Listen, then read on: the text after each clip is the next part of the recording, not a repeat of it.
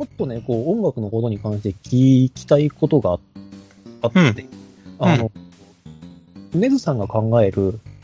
すごくこう、軽く考えていいんだけど、なんか音楽に関する転換点みたいなところってどこにあったと思う？それは？すごく抽象的で難しいと思うから、あと、僕が先にこう、料理の段階で出したいんだけど、うん。これはね、江戸時代なんですよ。江戸時代の中期。あの、これはね、醤油の発明から、あの、日本料理がバカンと始まってると思ってるんで、うん。あとは、その、何歴史的な意味も考えると、あの、侍の時代から商人の時代になって、商人が美味しいものを食べるようになった時代から、一気にその市民にまでこう、いろんな美味しい食べ物を食べるようなうん。形になった時に、あの、日本料理っていう形、あの、っていうものが一気に広がったと思ってるのね。そのうん。世界。で、俺がちょっと不思議に思ったのは、あの、クラシックっていうくらいだからさ、うん。この世界ってすごくこう歴史があるわけじゃん。そうですね。うん。その中で、なんか大きなこう転換点みたいなのってのあったのかなと。そのクラシックの中でも。はあ。と思ってるのは、なんか、ロックな楽器とかを作ったんだけど、結局受け入れられなかったみたいな時代があったのかな、みたいな。うん。うん。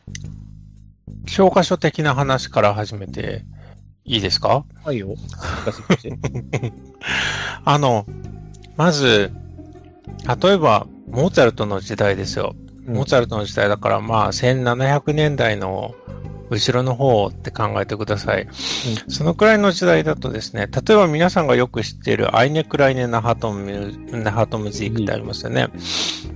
ああいうのは、起遊曲って呼ばれてて、起遊曲、ディベルティメントってカタカナだと言うんですけど、あのーまあ、日本で考えると、い現代日本でそういう状況があり得るかっていうと、パーティーの中の横で弦楽四重奏がずっと弾いてる時あるじゃないですか。はいはいはいはい。イメージああ。いう時のために作られた曲なんですよ。ディベルティメントって。ああ、うん本当にだからバックグラウンドミュージックみたいな感じなんだね。そう。そうなんです。そのために作られた曲で、で、ものすごいたくさんの数作ってるし、それと同時に弦楽四重奏四重奏曲っていうのをいくつか作ってるんだけども、モーツァルトの時はそうですね。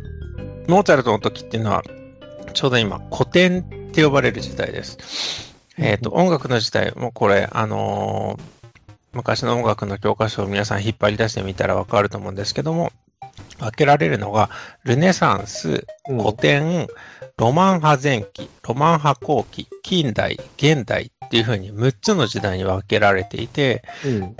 あ、ルネサンスじゃない、ルネサンスなんてバロックあります。ごめんなさい。で、あの、バロックの後のその古典っていう時代なんですよね。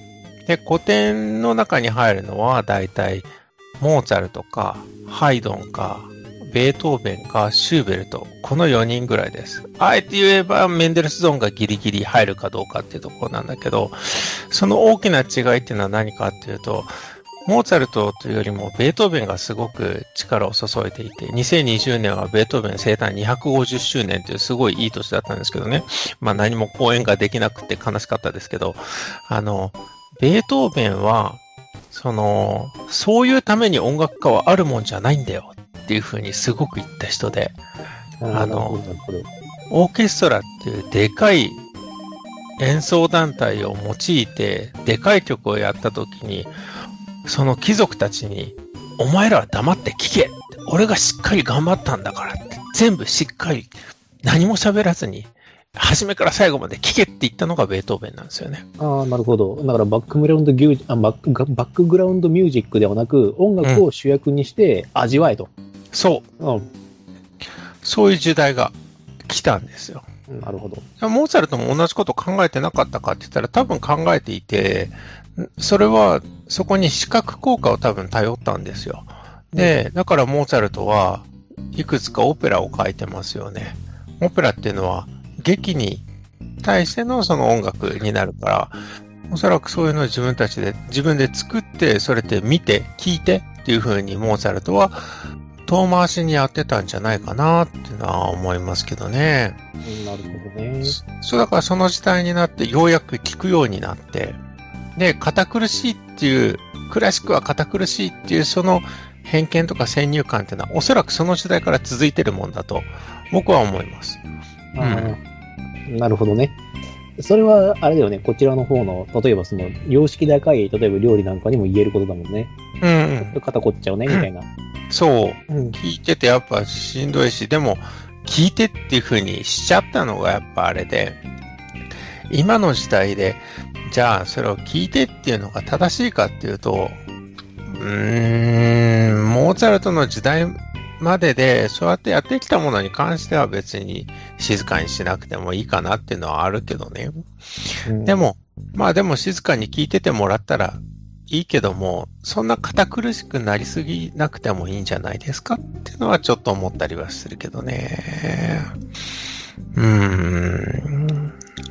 あの、それぞれの時代というか、その、様式が全然異なるんですよね。ヨーロッパだったら今話したみたいな形で、モーツァルトがキー曲として書いていた。で、その後ベートーベンが、こう、俺の音楽を聴けっていう風にやったっていう時代もある一方で、でも日本とか東アジアっていうのは結構ね、付属的なものだったんじゃないかなって思いますよ、僕は。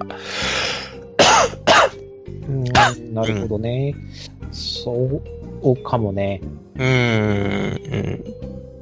その、楽器で音を鳴らしたらみんな歌って踊ること？そういう、その、付随的な意味で音楽だけを、こう、フィーチャーしてるんじゃなくて、音楽があったら踊りもあって、で、楽しむ場所でしょ？っていう、その、空間の提供の一部として音楽があったと思うし、もし音楽だけに関してすごく熱心に開発しようとしてる人がいたら、例えば沖縄の沖縄音階であるとか、日本の日本音階とか、あと中国にも中国音階がありますけど、それがだんだん破壊されて新しい音楽が生まれたと思うんだよね。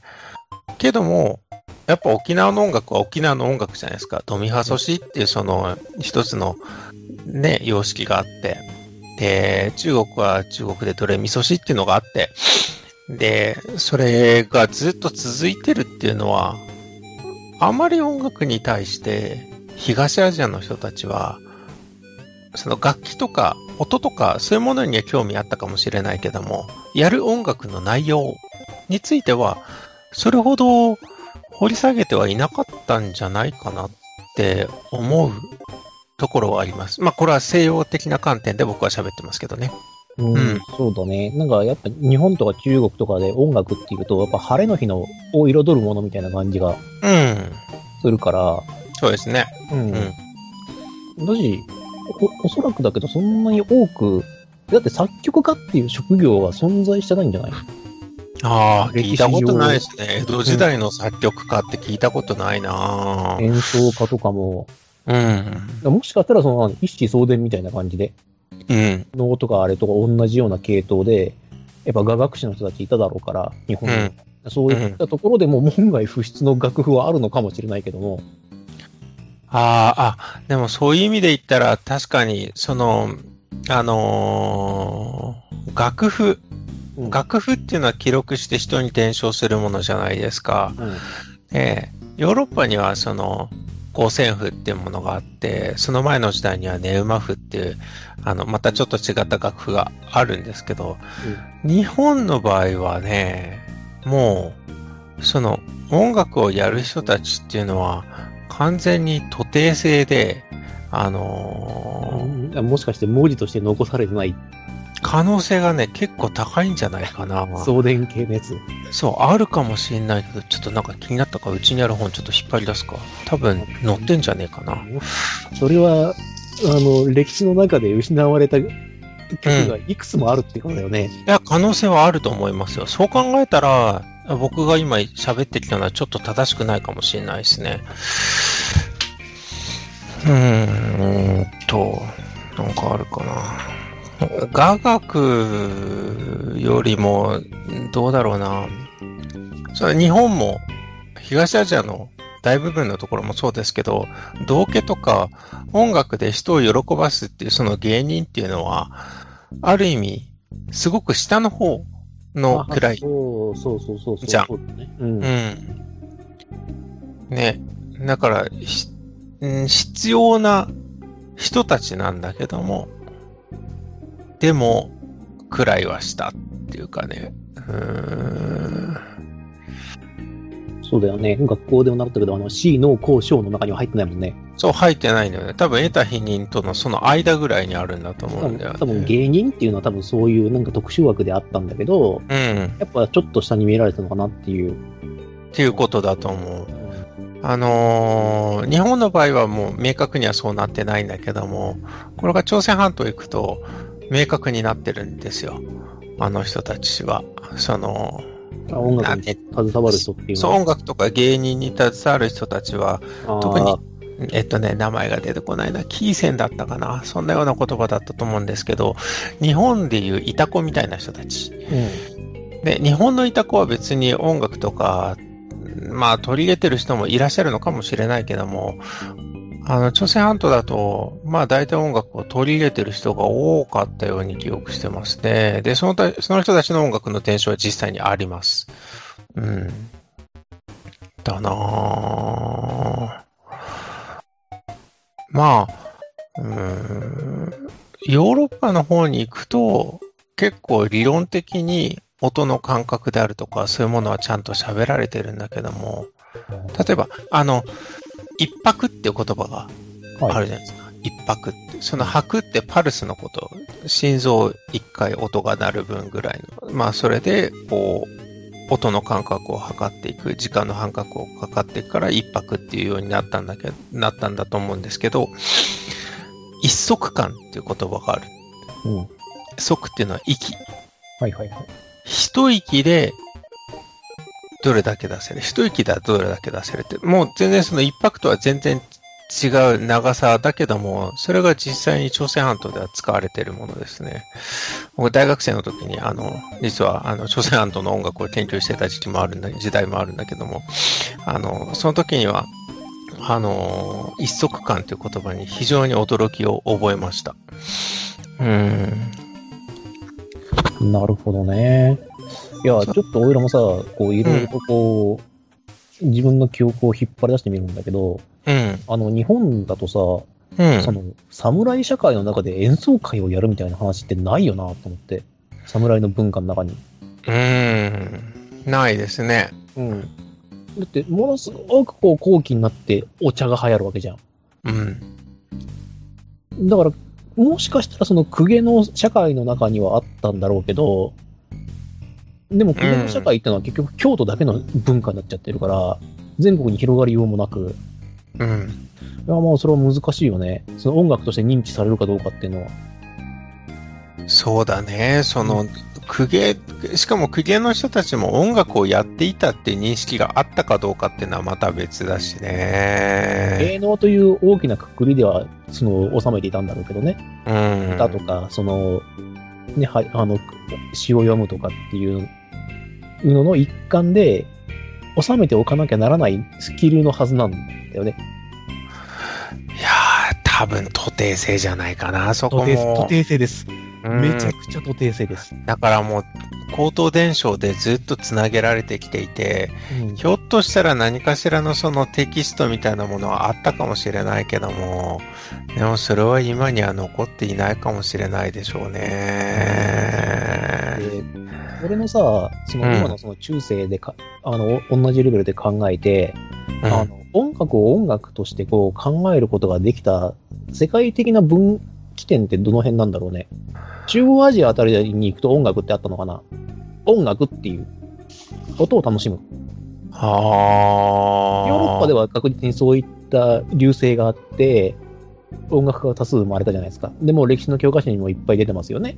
うん。それこそ、その、小学生が読むような本にはいっぱいこう、その当時から並んでいる作曲家の人たちうん。が並んでいるけれども、じゃあロシアとかうん。中東とかの作曲家って誰かいらっしゃいますかっていうと、全くこちらには伝わってない。古い人だといないですね、確かに。すごく少ないとか、あの、あんまり有名になっている人はいないかもしれないですね。ちょっと、誰か知ってる人いたら教えてほしいな。やっぱヨーロッパ独自の文化と見た方がいいのかな。うんと、今、その、我々がヨーロッパの独自の文化に支配されてしまっているっていう考え方はできると思いますよ。実際にそのヨーロッパに音楽というものが発祥して、今で言うこれ音楽だねっていうふうに認められるものがいつからあったかって言ったら、実はそんなに古くないと思う。1500年代とか1600年代とか。それまでは、それというよりは、ただ楽しむだけみたいな。楽しむ、うん、その宗教色が強かったりとか。うん。じゃないかなうん。だからあれだよね。だから職業としてそれが成り立つかどうかっていうのも。そう、だから、モーツァルトの時代は実際に成り立ってなかったわけですよ。あ、はそうなの？ハイドン、ハイドン、モーツァルトのとか、あの辺が確かにその貴族に雇われてのその音楽家というふうな形で支援を受けて、あるいは貴族からこういうのを作ってくれっていうふうに言われてやっていた人たちもいるんだけども、じゃあ彼らがそんなに高級取りだったかって言ったら全然そういうことはなくて、うん。モーツァルトはそんなに稼いでないです。全然稼いでない、お金を。あ、稼いでないんだ。620何曲作ったって言われてるけども、で、実際にその分がすごい騙されて、モーツァルトは人がいいからお金あんまりもらってなかったって話もありますけども、そんなに音楽で稼いでる人間ではないですね、モーツァルト。じゃあ、うん。えっ、ー、と、もちろんそのパトロンを受けてる、その貴族からの支援を受けている演奏家の人たちもいるわけですよね。うん、そうですね。それはもうほもうほぼ子飼いってこと？その貴族の子飼いの演奏家同じ同じような形だったんじゃないかな。その宮廷についている宮廷音楽師として生きてきているわけだから、うーん。あかな。だから、その一方で、例えば、ハイドンっていう作曲家がいますけど、モーツァルトのちょっと上の先生ですけどね、うん、彼の作品っていうのはモーツァルトの数よりも全然いっぱい書いてる。うんで、今には伝わってない曲もひょっとしたらまだまだいっぱいあるんじゃないかって言われてるんだけども、だから、ハイドンは結局数をこなしていたっていうのは、その一つあたりに対する対価っていうのがそんなに多くなかったからじゃないかっていう考え方もできるかもしれないですね。わかんないです。私は詳しいところ知らないので、ひょっとしたらそうなのかなって今ふと思っただけなんですけど。ね、もしかしたらその創作意欲が止まらなかったのかもしれないし、うん、生活のために曲を数書かないと食っていけなかった可能性も。うん、あるし。でもハイドンの忙しさで考えたら、多分ね、創作意欲というよりも、仕事だったんじゃないかな、うん、なるほどね。うん、じゃあ、当時の例えばその演奏家たちっていうのは、いやでもが、うん、いや難しいよね。例えば、どうやってその貴族のお抱えになるかっていうそのルートがものすごく狭いじゃないですか。うん。だって楽器そのものもクソ高いし、うん。誰かに習うこともできないわけじゃないですか。なんか今みたいに誰でもできるものではなかったと思いますよ。ベートーベンのお父さんも、あのー、歌い手だったし、モーツァルトのお父さんもそうだったし、レオポルト・モーツァルトって旧東音楽史でしたしね。だから結局そういう家に生まれないとそういうのは難しいと思います。だから、あの時代は、もう本当に素晴らしい才能があったとしても、うん、一切音楽に触れることなくあの亡くなった方たちっていうのは多分数多くいるんですよね。なりたかろうとなり、なりたくなかろうともっていう。うん、いるし、その一方で、あの、この親にしてこの子供ありなんだって祭り上げられて、ひどい運命をたどったっていう人もいるでしょうね。わあ、しんどい。うん。実際には全然できないのに、みたいな。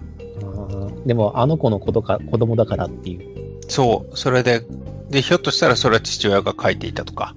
ああ、しんどい。うん、そんな話もあるしね。だって、モーツァルトのお父さんが書いた、レオポルド・モーツァルトが書いた、一番有名な曲っていうと、おもちゃの校長曲っていうのがあるんですけど、うん、おもちゃのシンフォニーは今の時代になっては、あの、実はこれはレオポルトの作品じゃないんじゃないかって言われ始めてるっていうね、うん、うん、そういうものが今の時代になるとやっぱ出てくるんですよね。うん。だなぁ。でもすごいね。でも、その、楽譜というか、それが残ってるからこそ、そのモーツァルトとかってやっぱ評価されているわけでしょ？うん、そうですね。作品があるからこそっていう。うん。っぱそこは、やっぱその貴族に感謝しなくちゃならないのかな、そのパトロン。そういう有名な人たちはね、意外と残ってたりするんですけど、モーツァルトはね、結構ね、残ってないものもいっぱいあるんですよ。ああ、失われた楽曲が。がかなりあるんじゃないかって言われてますよね。うん、で、あのーその、それぞれの作曲者の作品を、あの、整理する研究者っていうのがいるんですよ。はいはいはいはい。モーツァルトだと、あの、ケッヘルっていう番号がついてるんですけど、うんあの、まあ、大体それが、あの、620いくつぐらいで終わるんですよね。だから、モーツァルトは生涯に620何曲作って、それを1番から順番に振られた番号なんですけど、で、そうじゃない、もう、その時には見つかってない作品がどんどん出てきたりとか、結構そういう謎なものがね、いっぱいあって、そこはそれで楽しいんですよ。新しいものが出てきて、本当にこれモーツァルトみたいなところもあるし、そういう議論を読んで、えー有名な、そういう話で言うと、ブルックナーっていう作曲者がいますけど、ブルックナーはシンフォニーを生涯に9曲作ったんだって、1番から順番に9番まで付けられたんやけど、1番の前のシンフォニーが出てきちゃったんですよ。0番。そう、コーデ力0番で。よし、じゃあもう0番でいいじゃないか。うんいたんですよ。またその前のやつが出てきちゃったんですよ、シンフォニーが。今度それは、交響曲00番と呼ばれてます。苦肉でしょ？うん。格がつかないね。でももう、あの、ナンバリングを並べ直すわけにはいかないもんね。そう、もうそれで定着してるから。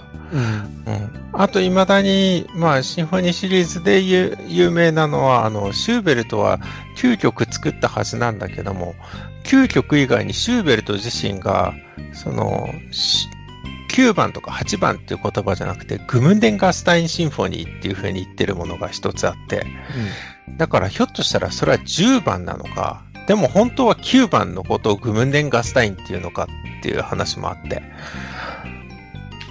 あそこら辺もね、結構割とね、ロマンが溢れるんですよ。うん。なるほどね。ちょっとね、楽しいですね。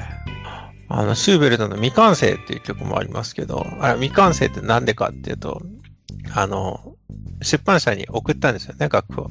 楽譜を送って、で出版社の方は勘違いしたんですよ。本来シンフォニーっていうのは4楽章編成なんだけど、2楽章までしか届かなかった。で、あ、だから3と4がこの後来るんだろうなと思ったら全然届かなくって。うん。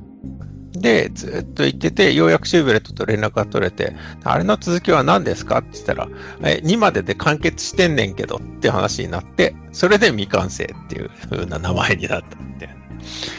とか意外とね、そうやって簡単に決められてますね。運命もそうだし、運命、ベートーベンの運命も別に誰かが、あの、ベートーベン自身がこれは運命っていう名前なんだって言ったんじゃなくて、あの、一番初めのヤタタタンっていうのが、うんベートーベンが、あの、運命が戸を叩く音なんだっていう風に言ったから運命って言われてるだけで、本人は運命って言ったものじゃないですしね。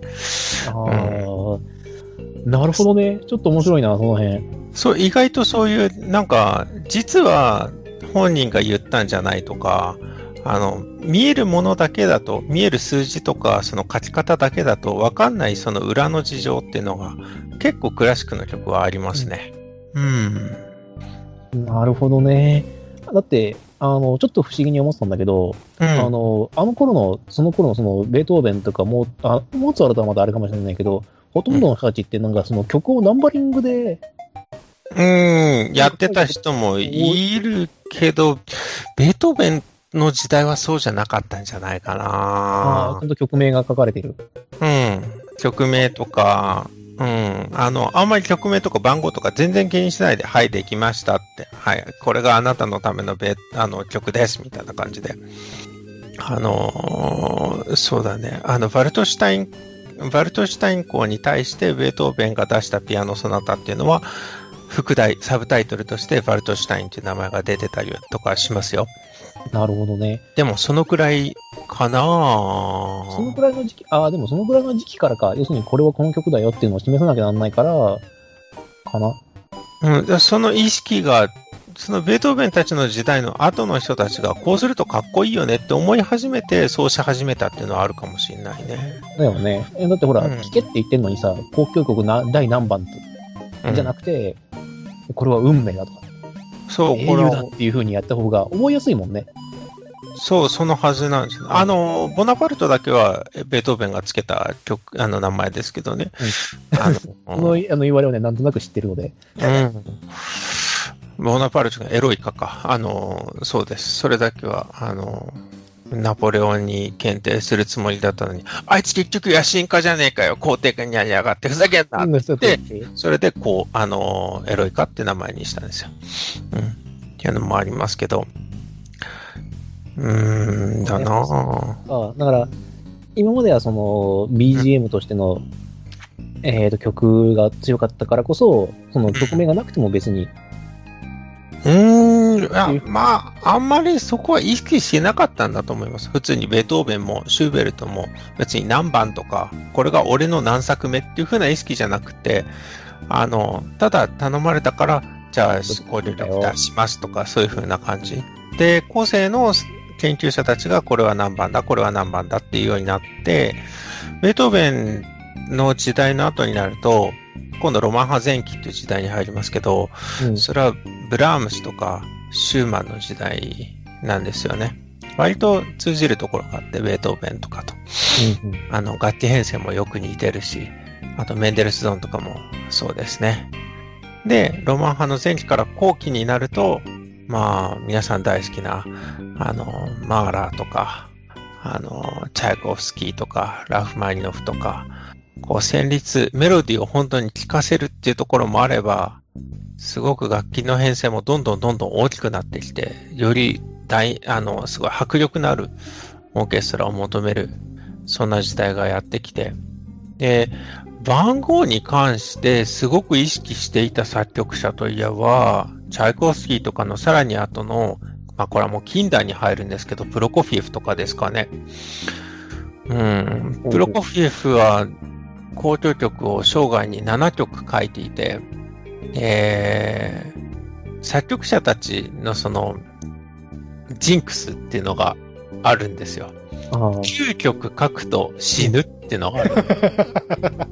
9曲書くとなんか死ぬっていうのがあって。そう、ベートーベンも9曲しか書いてないし、シューベルトも9番までだったし、まあそのもう一個グムネガースタインの話もありますけど、でも他の人もみんな大体そうなんですよ。うんブルックナーも9、9って言ってたらまあ2つ増えたけど、でも9の人がすごい多いんですよね。で、あの、マーラーは逃げたんですよ。マーラーは途中で1個だけ、まあシンフォニー作ったんだけど、何番って書かずに大地の歌っていうね。そういう別の名前をつけたんだけど、結局最後、まあいいや、9番書こうって言って9番書いて発表して、10番を書いてる途中で亡くなってますね。あー、ジンクス継続中と。そう、あるんですよ。で、なんか9、まあ9番っていうのもあるんだけど、5番っていうのも一つあって、はあ、はあはあはあ、ベートーベンの5番もそうだし、チャーコフスキーの5番もそうだし、あの、5番って名曲揃いなんだよね。あーそうなんです。なんかよくわかんないけど名曲揃いっていうのがあって、プロコフィエフは自分のシンフォニーの5番を作品100作品番号100に合わせたかった。なるほど。そういう話があって。で、作品番号100に合わせるために、あの、うまいことやってたんだけど、ちょっとね、早く書きすぎちゃって、99になりそうになったんですよ。はいはいはい。でやべってやって、で、1曲ね、すっごい短いの書いて、これ作品番号99ですってやって、その後、俺の作品番号100はシンフォニーの5番ですって出したっていうね。っていうのが、い割と有名な話ですね。で、またね、それが名曲なんですよ。プロコフィエフを代表する。本当に。本当に。だから、ジンクスに縛られた男はちゃんとジンクスを守、あの、ジンクス。そう。本当に。ルールを守っちゃったっていうね。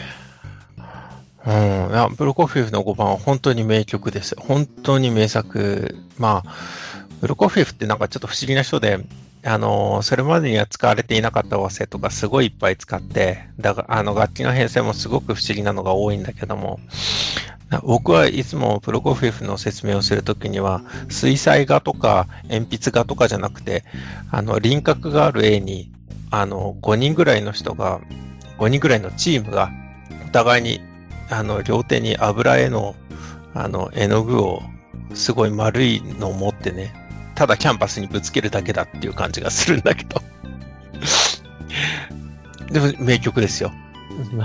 なかなか、うん、味わい深そうな感じだけど。なんかあの、それまでには考えられないような転調とか。ああ。そういうのを作ってるんですよ。キージェ注意の3曲目ぐらいだっけな。タンタリラリランタンタンタンティンって2小節があって、タンタラランタンティララ、もう3小節目でもう転調するとか、そういうわけのわかんないことをやるんです。それ必要？みたいなところがあるんですけど。だからね、そういう意味ではね、とても面白い。僕は好きな作曲家3人挙げるうちの1人ですね。そういう作曲家もいますね。はい。ごめんなさい、なんかずっと喋、喋り、いやいやいや。ってた。基本的には聞きたいことを俺が聞いてるわけだから、何の問題もないですよ。こう間違ってたら、あれですよ、教育委員会に怒られるみたいな。いや、いいんじゃないですか。だから、それを間違ってるってなったら、とにかく知れ自分で調べなきゃなんないから。そう、そうですね。そういうところが大事じゃないですか。あの、どんどん、どしどしおっしゃっていただければと思います。はい。そうですね。基本的に俺たちがほら、あの、無責任にこう話せるだけなんで。そこ大事ね。そうそう。あの、基本的には無責任これ別に教育番組でも何でもないんで。あのー、なんのバックボーンがもねえから。俺たちが思ってて、間違ってるとしかただ垂れ流してるかもしれないけども、俺たちは基本的に今楽し、楽しいく喋ってるだけだから。そうそう、楽しいんで喋ってるだけだからね。本当にね。そこね。よいしょ。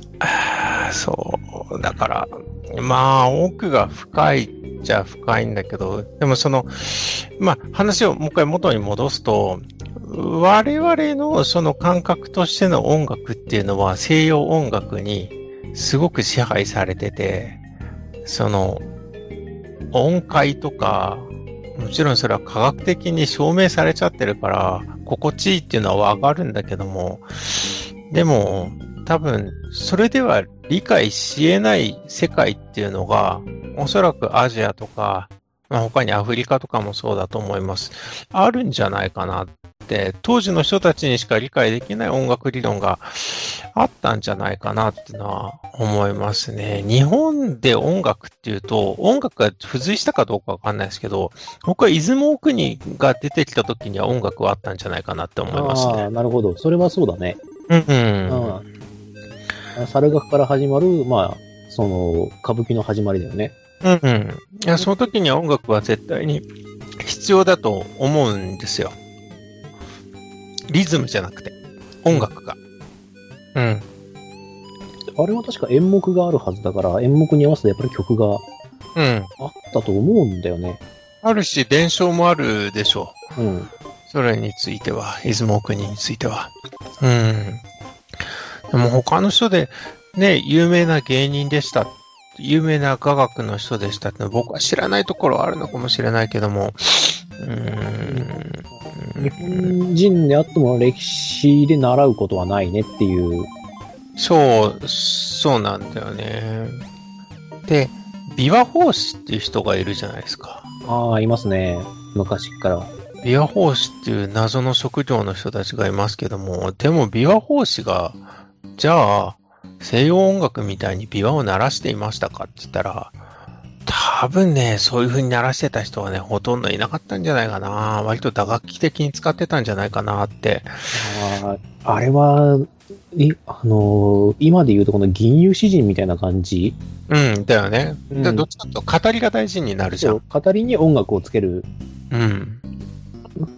ことになると思うので、どうなんだろうね。ねそれで、音楽だけをこう、うん、っていうのはなかったんじゃないかなねえ。わかんないけどね、その、歴史上にいた琵琶法師の中で、その、うん、もしかしたらその音楽の方向に進もうとした人がいたかもしれないけど、でも求められるのは結局歌だからね。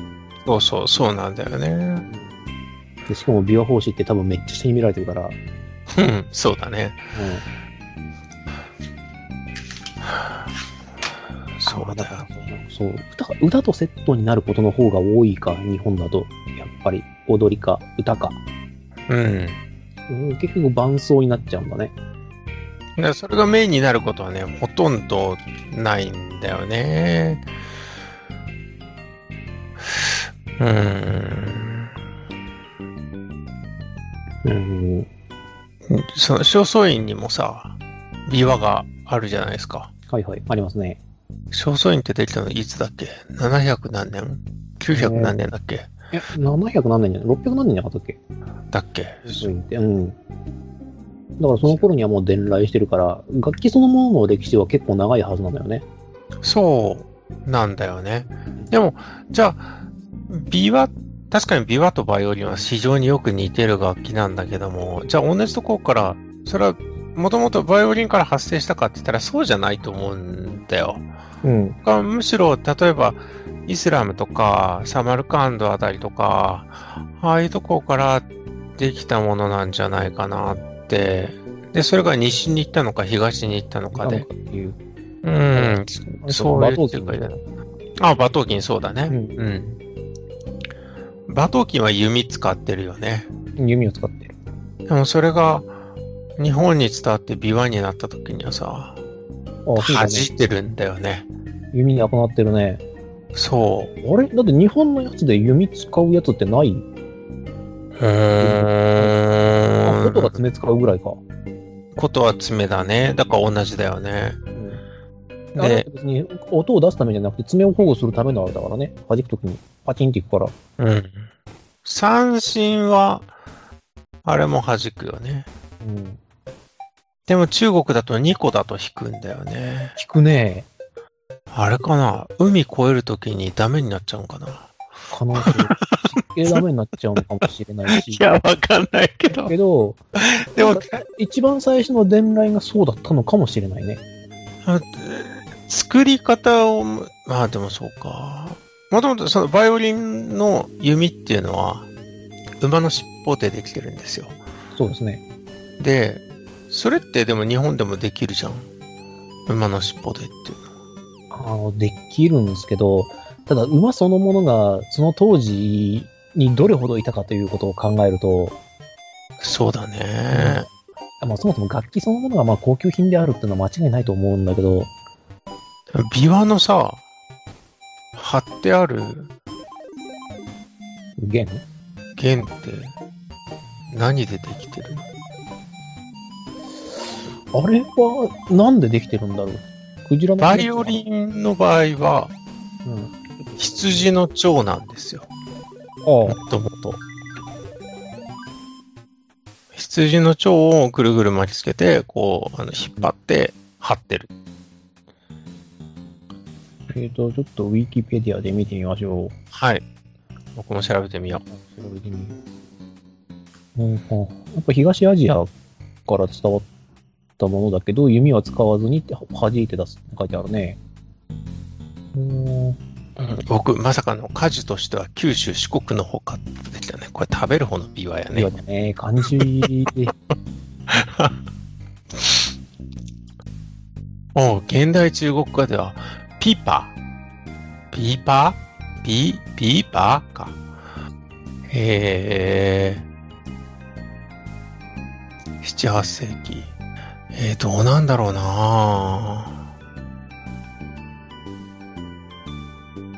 ああ、でもやっぱあれかな、その、パッとこう今パッと見た感じだけど、やっぱり盲目の人たちが使ってたっああていう季節を多く見かけるね。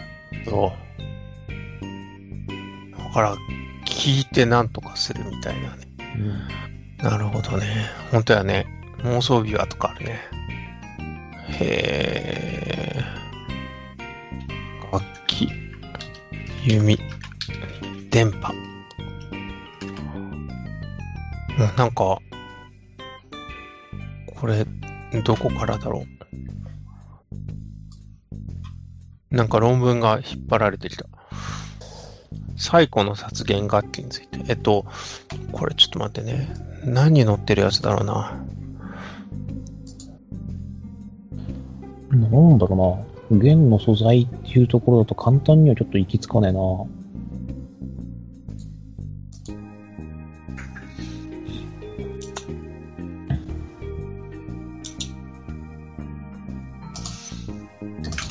うーん、絹糸？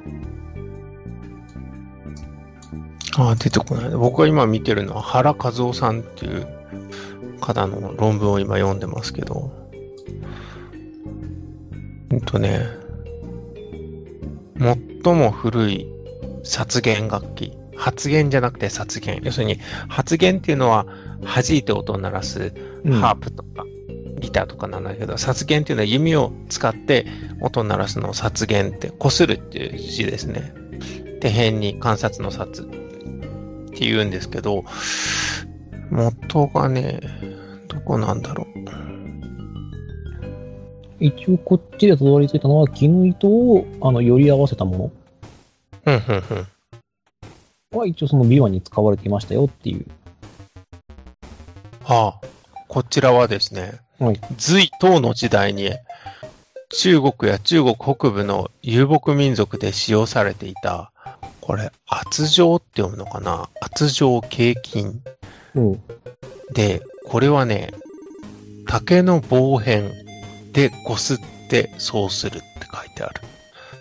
えー、なるんかな？まあ音は出るんだろうけど。まあ、いい音じゃなかっただろうね。うん。で、竹編で使っていたのが、10世紀になると、旧札ラバーブっていうのが、西アジアで出てきていて、えーこれも何でこすってんのか知りたいけどな。ラバーブ。ラバーブっていうのがあるらしいですよ。ラバーブ。ラバーブ。初めて聞く言葉。呼吸ってさ、日本のものなの？呼吸呼呼吸って吸って中国ってイメージがあるんだけど、俺も中国ってイメージがあるんだけど。この人は中国じゃなくて日本の呼吸やって書いてあるな。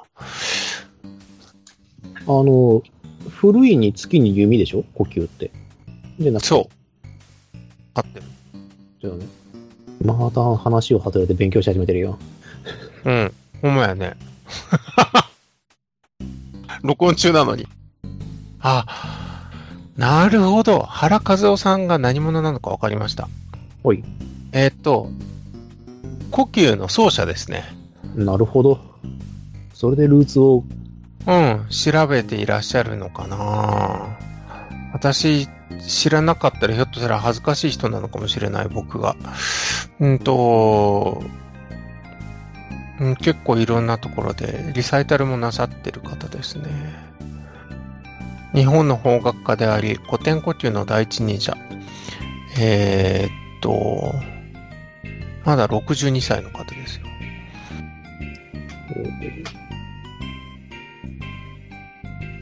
すいません。あの、私知らなかったらすいません。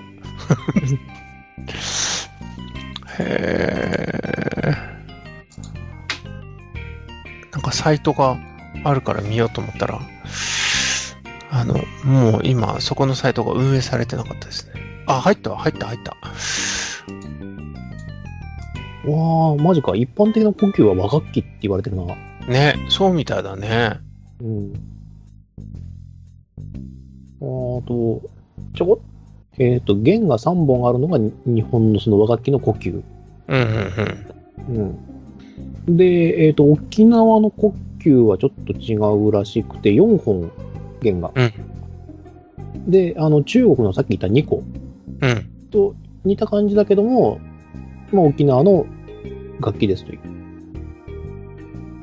なるほど。うん。で、2個は、えっ、と、弦が2本か。っていうふうに書いてあるね。えー、呼吸は、うん、うん。なるほどね。へー。勉強になりました、今日も。今日もまた、絶対使わない知識をまた溜め込んでしまった。僕は使うかもしんねえな。俺は100使わねえな、これ。うん。だって、俺この話をする人間、大抵、あの、あの、俺よりも確実にそっちの分野に進んでる人たちばっかだから。まあまあ、そうだな。そうなるね。日常会話で呼吸の話しないからね。呼吸、呼吸って和があの和楽器なんですよ。ああ、そうなんだ。って思ってしまう。悲しい。いやー、勉強になりました。ああ、いい勉強になりました。これ編集どうするの？編集はね、あの、あの人に投げるから問題ない。使えるんだってっていうふうに言うから。あの、人を3時間半で、あの、消滅させた男でしょ？そうそうそうそう。あれ、ひでえよなあでも、まあ、あれはなんかね、ゲームのバランスがそうだったっぽいから、うん。速攻でネズミ殺しやがったって見てた。いやー、その辺はね、ちょこっとね、いろいろとこう気になっ、気になってっていうか、そのなんだろう、ちょっとこう引っかかるからさ、聞ける人がいたら聞いてみよう。まあ自分で調べるのが一番いいのかもしれないけど、なんか、なんかちょっと本格的に調べるとめんどくさそうだなっていう。まあでも、うんここはね、そう、あの、プロフェッショナルっていうか、スペシャリストではないので、でも、まあ子供たちの前でね、こういう話をしたりはします。うん。小学生の前とか、授業やったりとかっていうのはあるけどね。あの、小学生っていうのは怖いね。もうあの、時々とんでもない質問が飛んでくるから。ああ、どんなやつ？あの、今まで人生にあった、これはっていう質問。あの、バイオリンのうん F 字工ってあるでしょ、うん ?F の形がしてるじゃん、穴が。はいはい。バイオリンの F 字工の F っていうのはいつから F になったんですか？って。知らねえよ専門家でもないと知らないです。知らねえよってね。つらーっと。でもそっから類推だよね。多分、一番初めにバイオリンって呼ばれるものが、その形がなんとなくできたのが多分1650年とかそのぐらいかな、1700年はどうだろうなって考えるとそのちょっと後だって思って、多分ね、1700年前後じゃないかなって言っておいて、あの、その後、こう、ちょっと引っ込んだ瞬間にもうすぐググるからね。ググっても出てこねえんだよ。そりゃそうだよ。もうこのレベルになると出てこなくなる。一応、その、いろんなネタ本とかもね、勉強しながら行くんだけど、そう、もう本当に、時にね、怖いね。本当に。怖いね。それは怖いね。ただ、その子は、純粋にそう思ったのかもしれないからね。なんでこれ F の形なんだろう。その方がいい音出るのかな。じゃあいつになったんだろう。わかんないや。そうか、ちゃんとね、そこはね、答えてあげないといけなくなるわけじゃないですか。ちゃんとね。もう、まあ、僕もまだまだな、って思いながらさ。こっちはその推論で言うしかないよね。現代のこのバイオリンの形ができたのが大体何年頃で、バイオリンとして登場したのがこのくらい。で、その中の、あの、進化の過程の中で F という形ができたんだと思います。詳しい年代はわからないですっていう。そう、だからそれうまいことさ、そうやってごまかすしかないじゃん？うん。そうなんだよなでもね、辞典とかを見るとね、何年っていうのは書いてなくてもね、なんとなく書いてあるんだよね。16から18世紀にかけて、とりわけクレモナのアマティ家によって完成されたバイオリン族と従来のビオル族との主な相違を挙げるとっていうところの4つがあるんだけど、鶴の2番に強行を C 字型から F 字型に改良っていうね、その一文だけ。はあ、C 字型から F 字型になるほど。でも何年って書いてないね。いや、でもそれはしょうがないよ。だって、ずるいよ。僕だって聞いてやろうかな、この辞書に。いや、それはだから何年か分かってないんだもん。誰かがこう、誰、誰かがやった、本当に歴史的な発明かもしれないけど、本人その意識全くないまま作っちゃってるから、そう、そうなんだよね。本当にね。あ、しゃあない。しゃあないのはとてもよくわかるんだけどね。だってそこから先の、あの、バイオリンのスタンダードでしょ？うん。そうだよ。すっげえ発明じゃん。何年って書いてくれよなあだって、そんなんいっぱいあるじゃん。いや、だって F、F にしてる。いや、絶対さ、F にしてるのはね、初めね、ちょっとおしゃれじゃないっってこうしたいに決まってんだと思うんだよ。僕は。だって C 字項の方が掘りやすいじゃん。F の方がやりにくいじゃん。でも F にしたらおしゃれだから、もうこれから F で行こうぜ、みたいな。じゃないかな。はい。いや、今日はまさかあの、あの、我が家の本をいくつも引っ張り出すことになるとはって感じですね。ごめんね、なんか。いやいやいや、あの、勉強になりました。ちょっと勉強不足な私だなって思いました。いやー、そんなことはないと思うけどね。だから、あの、ほら、俺のその興味でもさ、結局、何かしらの引っかかりも、そっちからしてみれば突拍子もない話だったわけじゃん。あー、うん、そうだね。うんあ、ここ、こういうとこが気になるんだっていうのと、あと、殿下の話している中で、江戸時代って言ったでしょ？うん。その江戸時代っていう捉え方がまずないから、あー、それぞれ全く確絶された世界で別々の軸を生きているみたいに考えてるわけ、僕は。だから、江戸時代にどうっていうのは確かに同じラインで考えたら江戸時代かもしれないけども、うん。で、さっき初めに言った通り、ルネサンス、バロック、古典、ロマン派みたいな、そういう時代区分で考えてるから、うん。なかなか不思議だなって思いました。うん。ああ、そっかそっか。もうその区分で覚えちゃってる分な、日本はそんなに関係ないんだもんね、だって。うん。いや、その時代だから。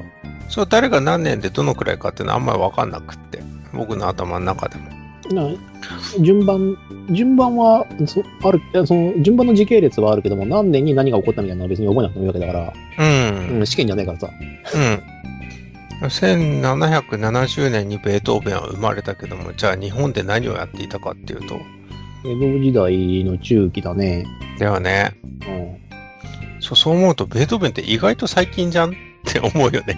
うん。で最近なんそうだから、その後の作曲者たちがどんだけ交通渋滞になってるかっていう話だよね。こんなにいっぱいいるんだもんなだから憧れの職業になったのかもしれないしね。ベートーベンとかのおかげで。あー、そうだね。ベートーベンの時代とかそのすぐ後っていうのは難しかったかもしれないけども、なろうと思ってもなれなかったかもしれないけど、でも、憧れはあっただろうね。夢を見るのはもう自由だろうからさ。うん。でだって、あの、人類がさ、こう始まってからさ、もう、うん例えばその人類史で、あの、まあ、西暦で言っても2020年、21年あるわけだけどさ、ん音楽っていうものでさ、飯を食っていこうとかさ、音楽で何かしら身を立てたいって思った人間がさ、1600年代まで一人もいなかったわけじゃ絶対ないんだから、いや、そうだね。う。うんでその人たちからしてみればもう、羨ましくてしょうがないような時代っていうのがおそらくあの時代だったんだよね。うん。初めて認められるようになったと。職業として。まあ、それでもまだその第一歩かもしれないけど、でもそれは偉大なる第一歩で、そうだね。まあ、ベートーベンが多分いろんなもの変えたんだろうな。そう考えると。うーん。モーツァルトは我慢してたわけだからね。我慢してたし。きたりが、しきたりの中での話だもんね。うん。まあ、我慢してたのか、もうそれが当然って思いすぎて、そういう考えに至らなかったのかっていう話はあるんだけど、うん。だなぁ。いや、だからやっぱ、そうだね。じゃあそう考えると、ベートーベンが、一応その、音楽における歴史の転換点の一人であるのは間違いなさそうだね。大いなる転換点だろうね、ベートーベンは。うん。うん。その、ベートーベンはそれまでの時代のものを破壊してきたし、一方でそのベートーベンが作ったものに追随している作曲家っていうのがたくさんいるっていうのは事実としてあるわけだよね。まさにそのベートーベンの影響を一番受けたのは多分ブラームスだと思うんだけども、ブラームスが新たな時代を築いて、で、ブラームスを尊敬した作曲家たちっていうのがまた新たな時代を続けてますからね。うん、ドヴォルザークとかブラームス相当尊敬してたみたいで、ブラームスの2番、あの交響曲の第2番とドヴォルザークの作った交響曲の第6番はもう本当にパクリじゃねえのっていうぐらいそっくりなんです。同じ調性だし。う。うんん。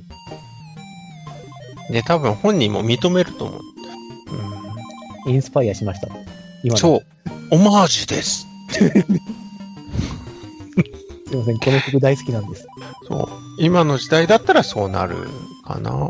多分、その当時だと多分そういうことを起こる人もいなかったと思う。うん。うん。ちょっと似てるでしょ、いいでしょ、これまたおしゃれで、みたいなね、感じになったんじゃないかな。いいですね。うん。だからいいよね。だからそこまでくすぶっていた分、一気にこう爆発したんだろうね。うん。でしょうね。そういうことって割とやっぱいろんな業界であったと思うよ。うん。まあ、その時代になってくると、今度、どんどん産業が増えてきて、で、移動が激しくなるじゃないですか。はいはいはい。だから、移動が激しくなると、作ったものがいろんな人に聞いてもらえるようになるっていうのもあるし、作曲者がいろんなところに行っていろんな経験ができるようになるっていうのもあるし、だからそれでいろいろ変わったんでしょうね。ああ、そうだね。それはね、特権だよね。う。うんん、それをね、思うわ。俺俺はたまにこう、本当に役ともない、どうしようもないことを思うんだけど、うん。あの、中国のその、死の神様とかさ、死生とか死神とかって言われて、まあ、例えば、徒歩とか李白っていううん。歴史で直す人たちがいるいるわけじゃん。うん。俺、その人たちにね、あのね、世界中の名称を見て詩を読んでほしいなって思うんだよね。ああ、どんな風に反応するかって見てみたいね。あなるほどな。だからそのいろんな経験ができるっていうのも、やっぱそれは曲の幅の広がりになるしな。うん、そうですね。で、ウォルザークが新世界よりっていう曲を作ってますけど、その新世界ってアメリカのことなんだよね。おあの、で、ウォルザーク自身が、あの、アメリカで仕事しませんかって誘われて、アメリカに行って、で、そっちの音楽で影響を受けて作ったのが新世界よりっていう曲なんですよ。うん、あの、新世界よりで分かんなくても曲を聴けば一発で分かるっていう。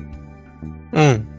そうですね。うん。あの、と、とても有名な曲です。家路とか、あの、上手みたいなやつとか、皆さん皆さんよく知ってるはずです。新世界よりっていう曲は。でもその新世界っていうのは要するに新大陸のことで、あの、そっちから初めて作りましたっていうね。だから、そういうのに影響されて作ってるっていうのもあるし、で、うん、だからその地元に根付いた土着のメロディーとか、そういうものにも影響されてるなっていうのはありますね。実際。ああ、それはね、大きく影響を受けそうだよね。う。うんん。それはもろに食らいそうだわ。あのーとりわけよく話に出てくるのが3種類あって、一つは北欧。北欧。北欧の作曲家シベリウスとかの音楽っていうのはもう一発で、あ、シベリウスだねって、北欧な感じだねっていうのがわかりますね。金管の厚い層と、木管の低い、うねるような音とっていうのもあるんだけど、そんなに編成でかくないみたいなとこと、あとはチェコですね。チェコ。チェコ、チェコの音楽、スメタナとか、まあ、ドルザクもそうですけど、その辺の、その、民族学派って呼ばれてるんですけども、彼らは自分たちの、その、所属しているというか、その文化でよく歌っている舞踊曲とかの音っていうのをそのまま取り入れた曲が多いですね。スメタナ、我が祖国の2曲目のモールダウンの中に出てくるのは本当にまさにそういう曲がいっぱい出てきますけどね。3種類目はハンガリーですよ。ハンガリーはね、もうハンガリー独特の文化って感じですから、うーん、バルトークっていう作曲家がいますけど、そのハンガリーの土着の音楽をクラシックにどんどん取り入れて、また一方でハンガリー独特のあの民族舞曲とかを研究しまくった人でもありますね。でその3つっていうのはすごく有名ですね。クラシックの中でも。あの、特にその地元の音楽にインスパイアされたっていう風なカテゴリーとしては有名ですね。ああ、なるほどね。うん。なんかね、聞いたらね、わかるんですよ。あ、わかるんだ。聞いた瞬間に知らない曲でも、あ、これシベリウスでしょとか、うん。あるんですよ。うん。チェコ、ハンガリーはね、ちょっと難しいんだけど、でもね、モーツァルトもそうだよ。モーツァルトも聞いたら、これモーツァルトでしょってね、すぐわかる。大体。なるほどね。うん。で、そこで間違ってても、ブブーハイドンでした、みたいな、そのくらい。本当にその辺はね、よく似てる。うん、いや、いいね。うーん、なるほどね。やっぱその辺は、ああ、でも、うん。特にそうやって、こうなんだろう、音楽で暮らして、音楽で生きようとしてる人たちにしてみれば、うん、でもね、カルチャーショックを食らう可能性のある音楽なわけでしょ？まあ、そのヨーロッパ常識、ヨーロッパの常識ではないところから、こう、うん、ぶん殴られるみたいな。そう。で、しかも彼らのその、右脳的な感覚として、その音楽が心地いいって思えるものだったら、それはもう取り入れないわけがないと思うので、うん。だから取り入れたんじゃないかな。なるほどね。いやじゃあもっとその時代に世界が広がったら、例えばイスタンブールを経て中東まで行けたのかもしれないね。うん、だと思います。どんどん広がってて。で、今でこそこう、結局、日本、日本に限らず、世界中今音楽の洪水になっていて、うん、どんな音楽でも今触れることができちゃってるから、だから、そうするとみんなにとってのその心地いい音楽ってなんだっていうところと、あのーあとはその音楽が鳴るところの会場がどこかっていうところで、結局クラスターがやっぱりどんどん変わってくるんですよね。これだけ人間がいっぱいいるけども、その、まだまだその音楽の領域っていうか領地っていうのはどんどん変わってくると思うし、一方で淘汰されていくものも今後は出てくるんだろうなっていうのは思いますね。ああ、なるほどね。いやー、それは面白いな。な今、いまだにその音楽史っていうのは、こう、前に進んでるんだね。いやー、とても、うん、進んでるし、で、クラシックの現代音楽とかね、聞いてもね、これのどこが現代音楽なんですか？みたいなところもあったりするというか、その 前前衛的すぎてもう理解不能みたいな。あそういうものがね、結構あるんですよ。で、本当にこれいい？みたいな。その、まあ、本当にニコニコのタグじゃないですけど、人類には早すぎる音楽っていうのが、もう今すごい量産されていて、あの、芸術の世界でもそうじゃないですか。トリエンナーレで、ね、出ているものが、これが本当に芸術なのかって、人を豊かにするものなのかって言ったら、また、ね、感覚としてみんな持ってないから、それがまだ受け入れがたいっていう感じなわけだけども、じゃあ、モーツァルトの時代とか昔の音楽の時代の人たち、クラシックに関して作ったものをみんなが受け入れられなかったかって言ったらね、結構受け入れたと思うんだよね。